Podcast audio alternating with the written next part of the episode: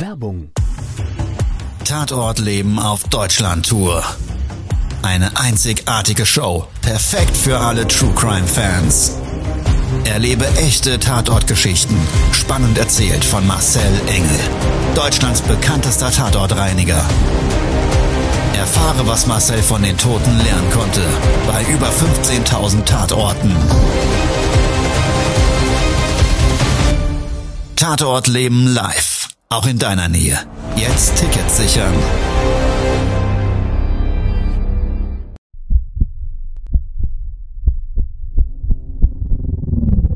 Todesursache.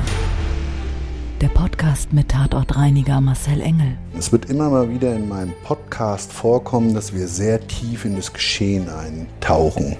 Ich werde offen darüber sprechen. Damit meine ich, dass Flüssigkeiten wie Blut als Element das kleinste Problem sein wird. Ich freue mich, wenn ich euch auf eine Gedankenreise entführen darf in meine Welt des Tatortreinigens. Todesursache. Der Podcast mit Marcel Engel. Hallo und herzlich willkommen. Schön, dass du wieder Zeit und Lust hast, mit mir gemeinsam eine Tatortreinigung zu durchleben.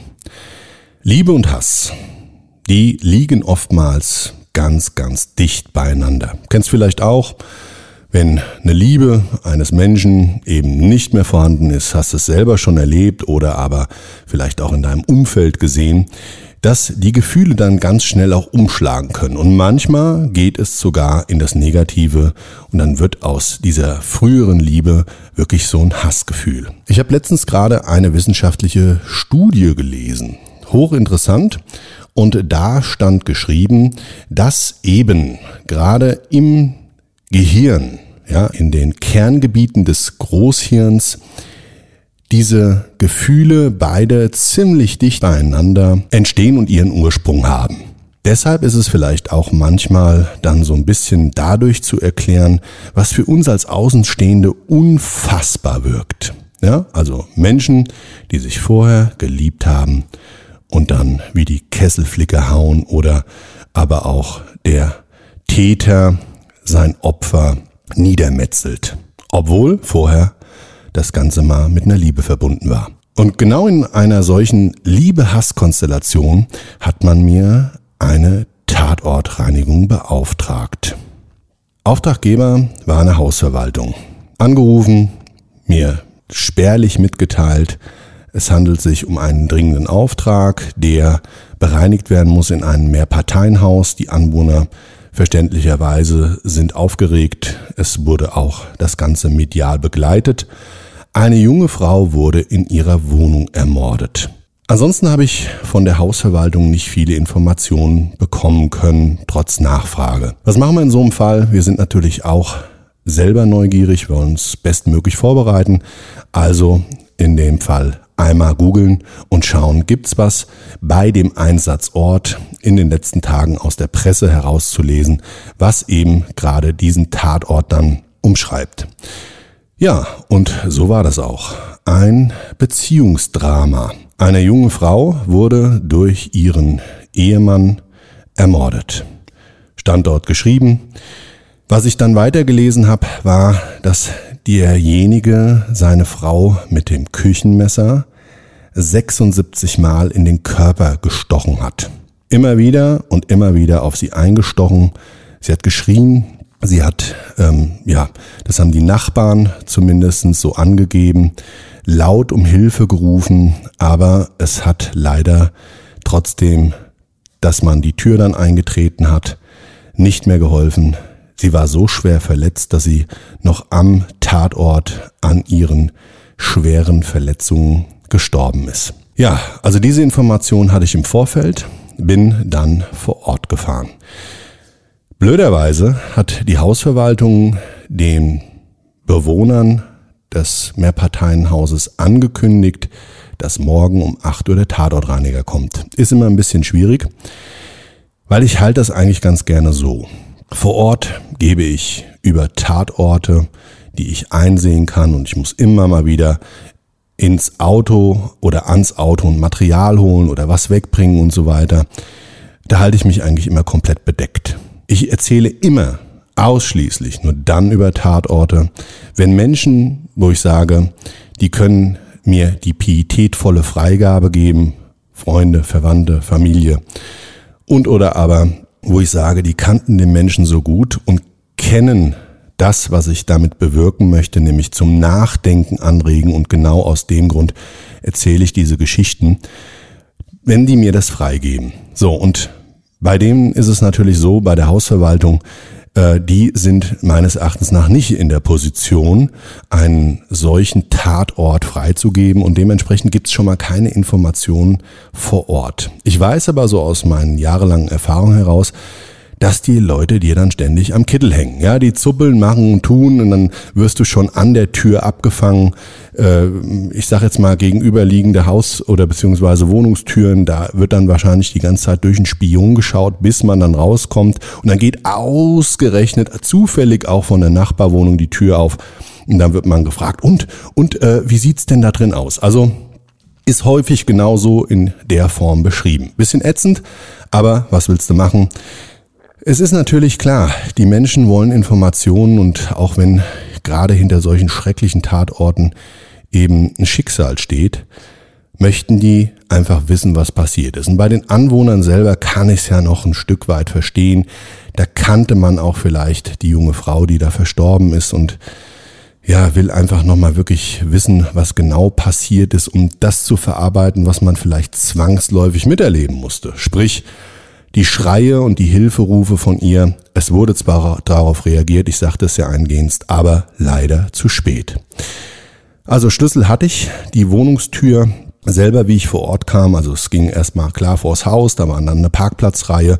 Das war so ein typisches Mehrparteienhaus mit mehreren Wohnblocks und jeweils hatten diese Hauseingänge ein äh, Klingelschild mit Briefkastenanlage und einer Eingangstür und das waren dann immer jeweils 24 Parteien dort drin. Pro Flur insgesamt waren es dann vier Einheiten und dementsprechend das Ganze mal sechs Stockwerke. So. Also ich rein, meine Wohnung befand sich im Erdgeschoss. Das heißt, ich musste nur, nachdem ich in die Hauseingangstür reingegangen bin, so sechs, sieben Stufen hoch und dann stand ich linksseits, direkt war meine Tür.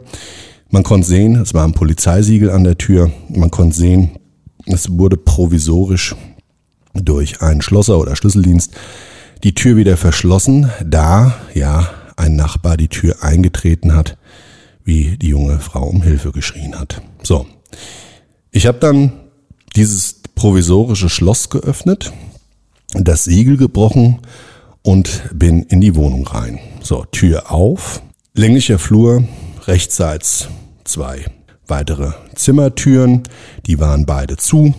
Geradeaus gab es auch ein Zimmer, einen Raum, das war das Badezimmer, da war die Tür offen. Und linksseits waren auch nochmal jeweils zwei Zimmertüren.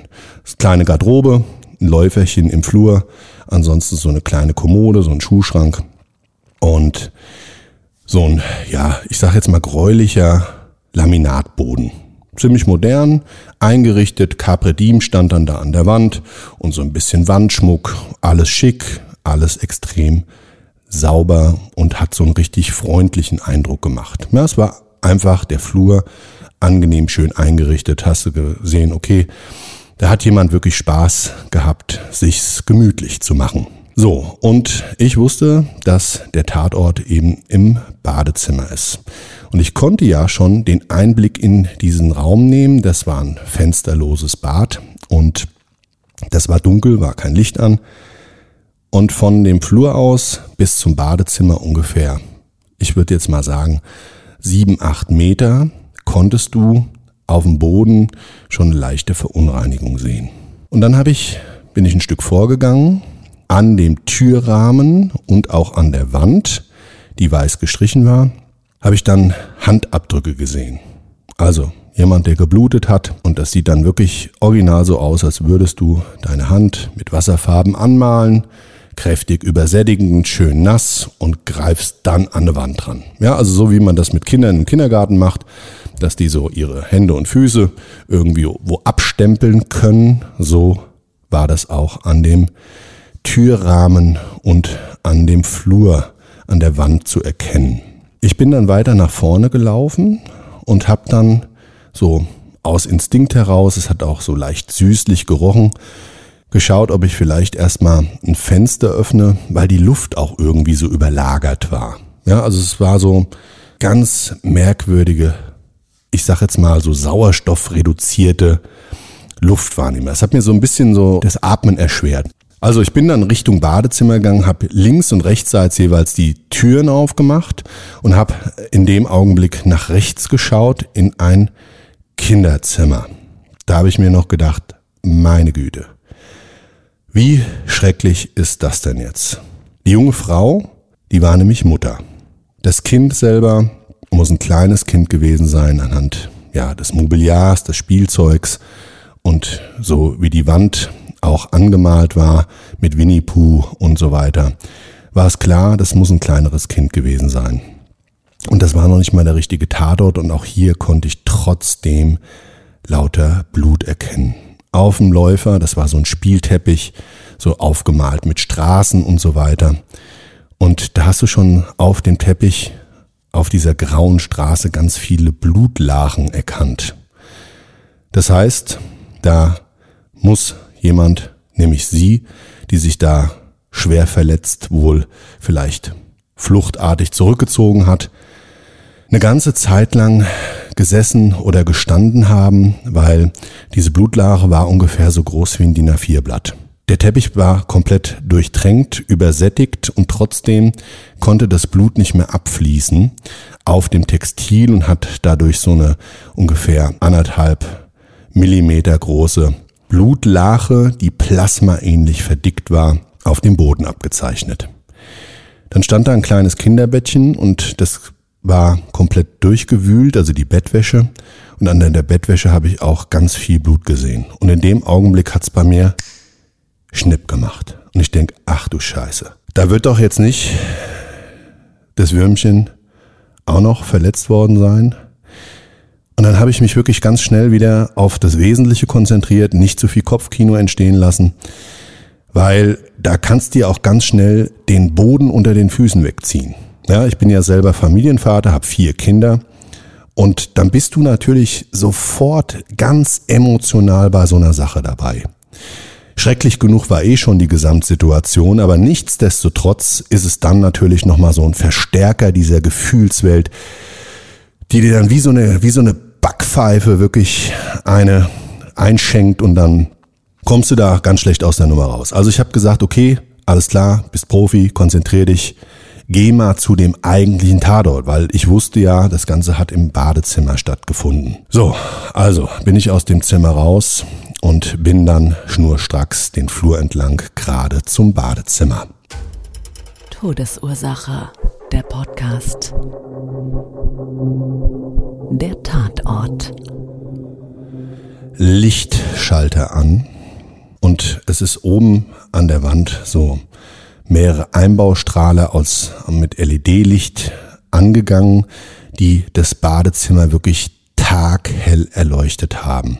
Grauer Fliesenboden, so Kacheln 50 auf 50 groß, weißer Wandbelag, ein Waschbecken, ein WC mit einem Spülkasten, der sichtbar war, und eine Duschwanne auf der rechten Seite. An der Wand hing so ein bisschen ja, Gelash, also heißt, ich sag jetzt mal, ein Handtuch hing da und dann so verschiedene Sachen, die man, glaube ich, zum Frisieren braucht, wenn man die Haare zusammensteckt und ja, so lauter Haken, die man so mit Saugnäpfen auf die Fliesen aufkleben kann, um eben Sachen dran zu hängen.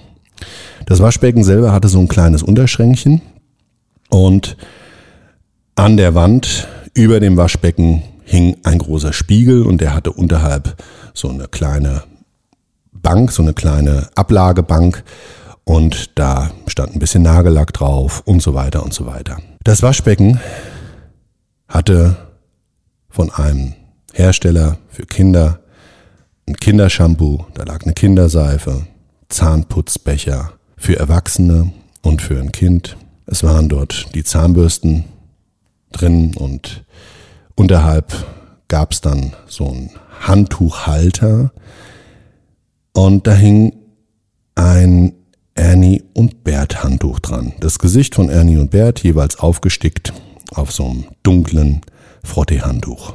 Soweit so gut. Aber das alles war eben umgeben und durchtränkt vom Blut.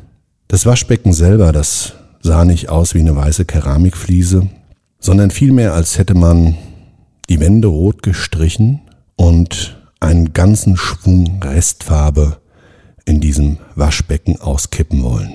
Blutspritzer, soweit das Auge reichte.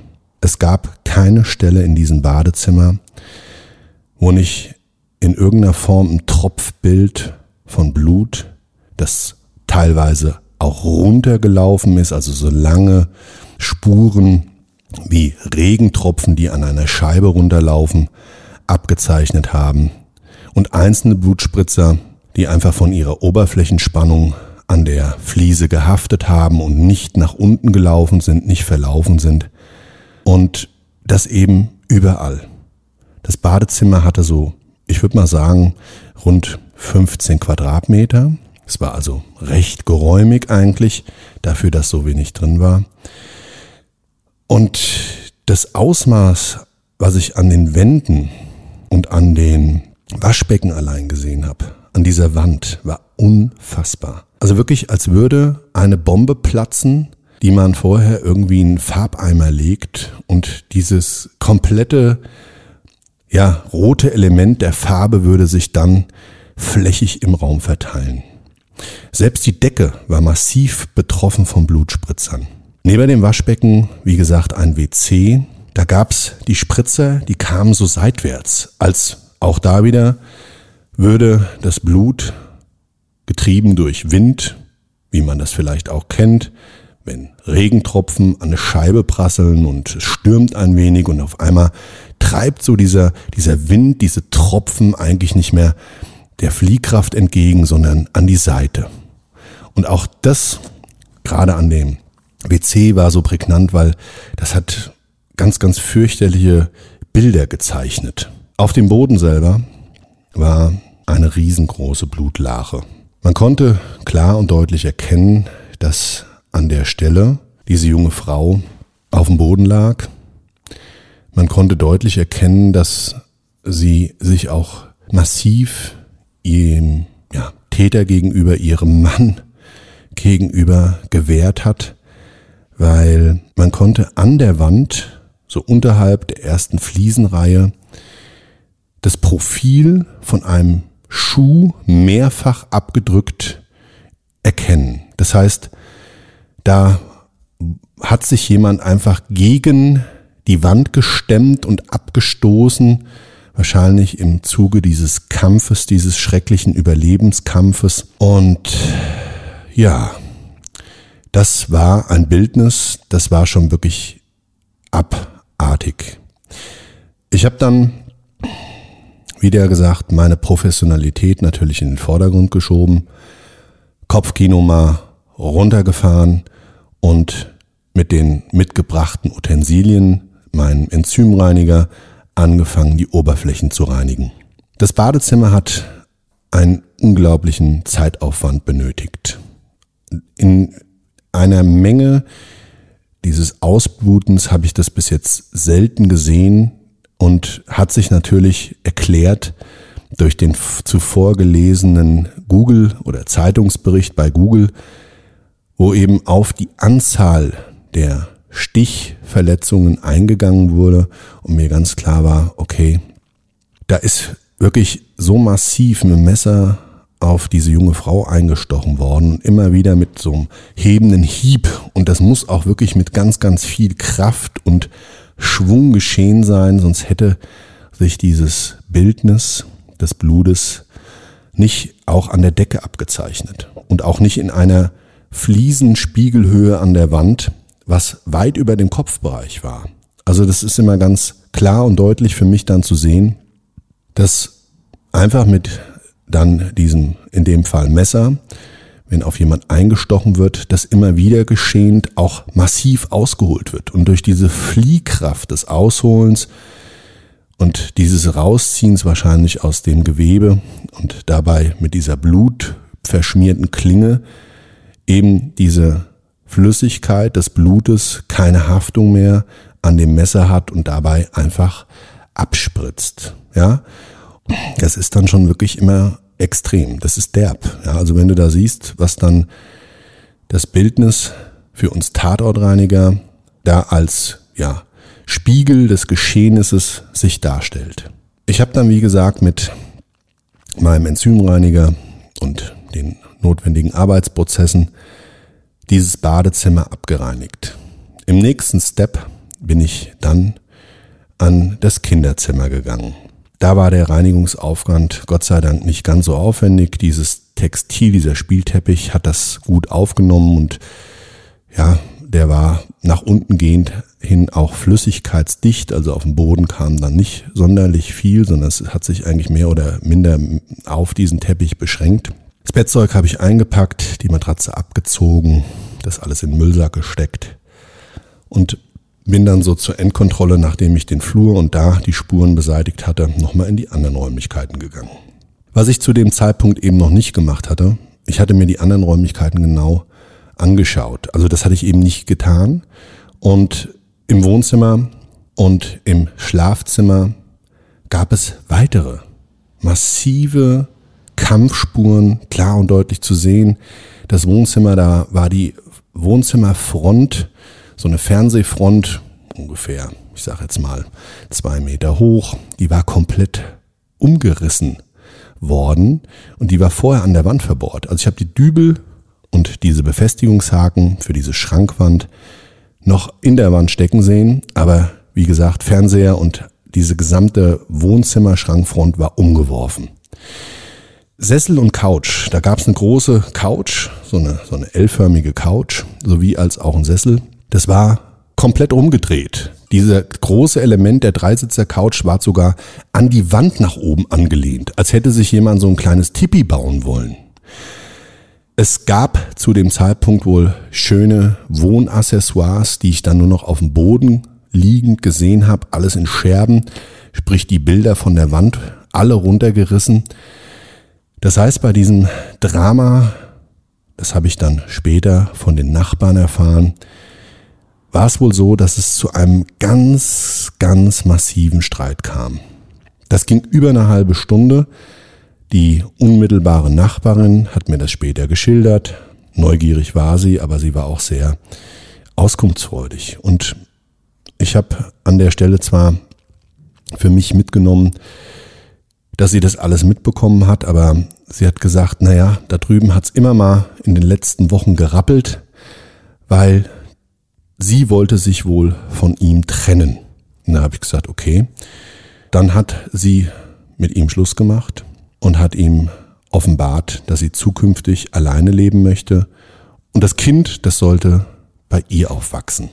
Ja, und er hat sich wohl auch immer mal wieder geäußert, auch in der Nachbarschaft, dass er sich das nicht gefallen lässt und dass das noch ganz, ganz, ganz krasse Konsequenzen haben wird, wie man mit ihm umgeht.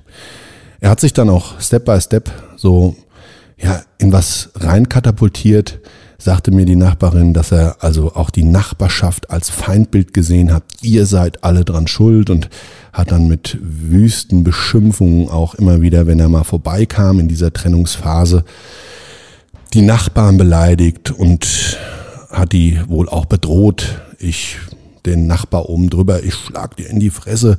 Das hat sie mir nur erzählt, dass es da zu massiven Streit kam im Hausflur, wo auch die Polizei gerufen werden musste weil eben nach einem Streit der obere Nachbar gesagt hat, du pass auf, ist runtergegangen, du pass auf, ähm, so bitte nicht, nicht so laut und so weiter und so weiter. Hier wohnen auch noch andere Menschen. Da hat er sich wohl schwer drüber aufgeregt. So, den Auftraggeber, den hatte ich dann gefragt, ob ich eben auch diese Kampfspuren oder diese Ausrasterspuren, so würde ich es mal vielleicht eher umschreiben wollen, ebenfalls bereinigen soll. Punktuell war da immer mal ein bisschen Blut und man hat mir dann auch hierzu den Auftrag gegeben. Also noch ein Stück weit mehr Zeit, um über die Gesamtsituation vor Ort nachzudenken. Und mich hat das an der Stelle dann irgendwann auch nicht mehr losgelassen. Lebenswirkung.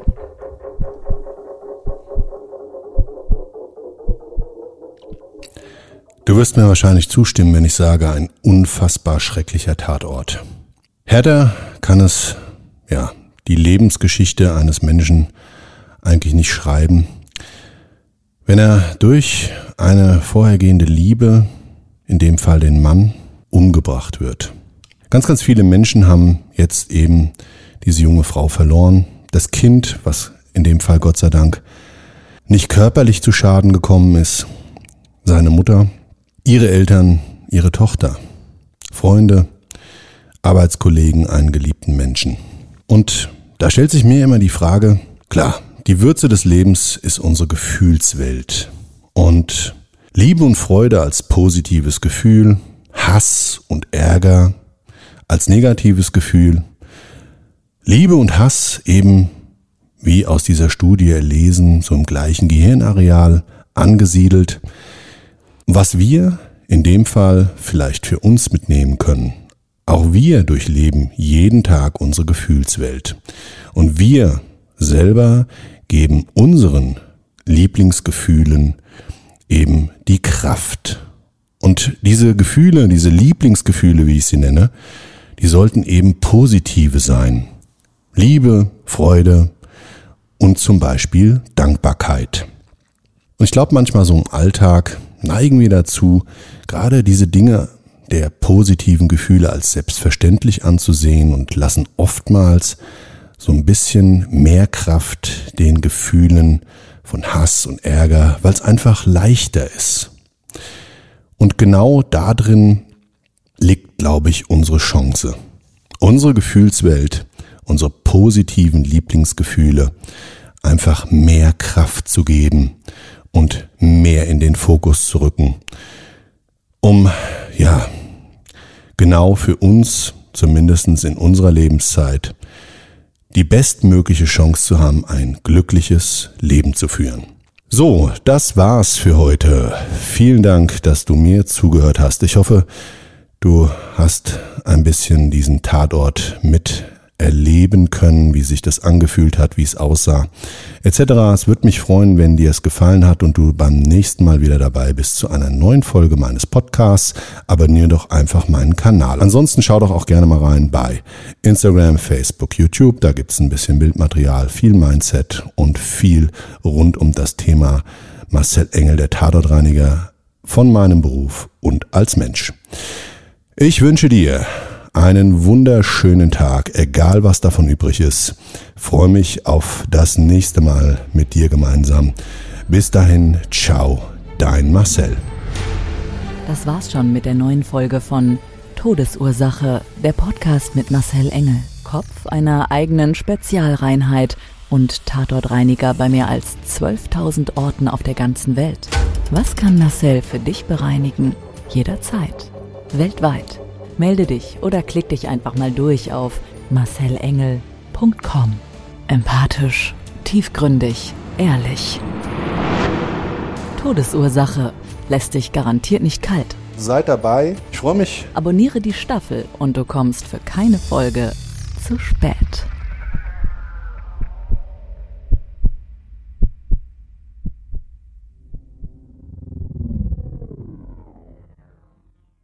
Mobbing findet überall statt. In der Schule, am Arbeitsplatz, innerhalb der Familie und im Internet. Erfahren Sie in dem Kompaktbuch Ausgemobbt, wie Sie sich gegen Mobbing wehren und künftig vermeiden, zum Mobbingopfer zu werden.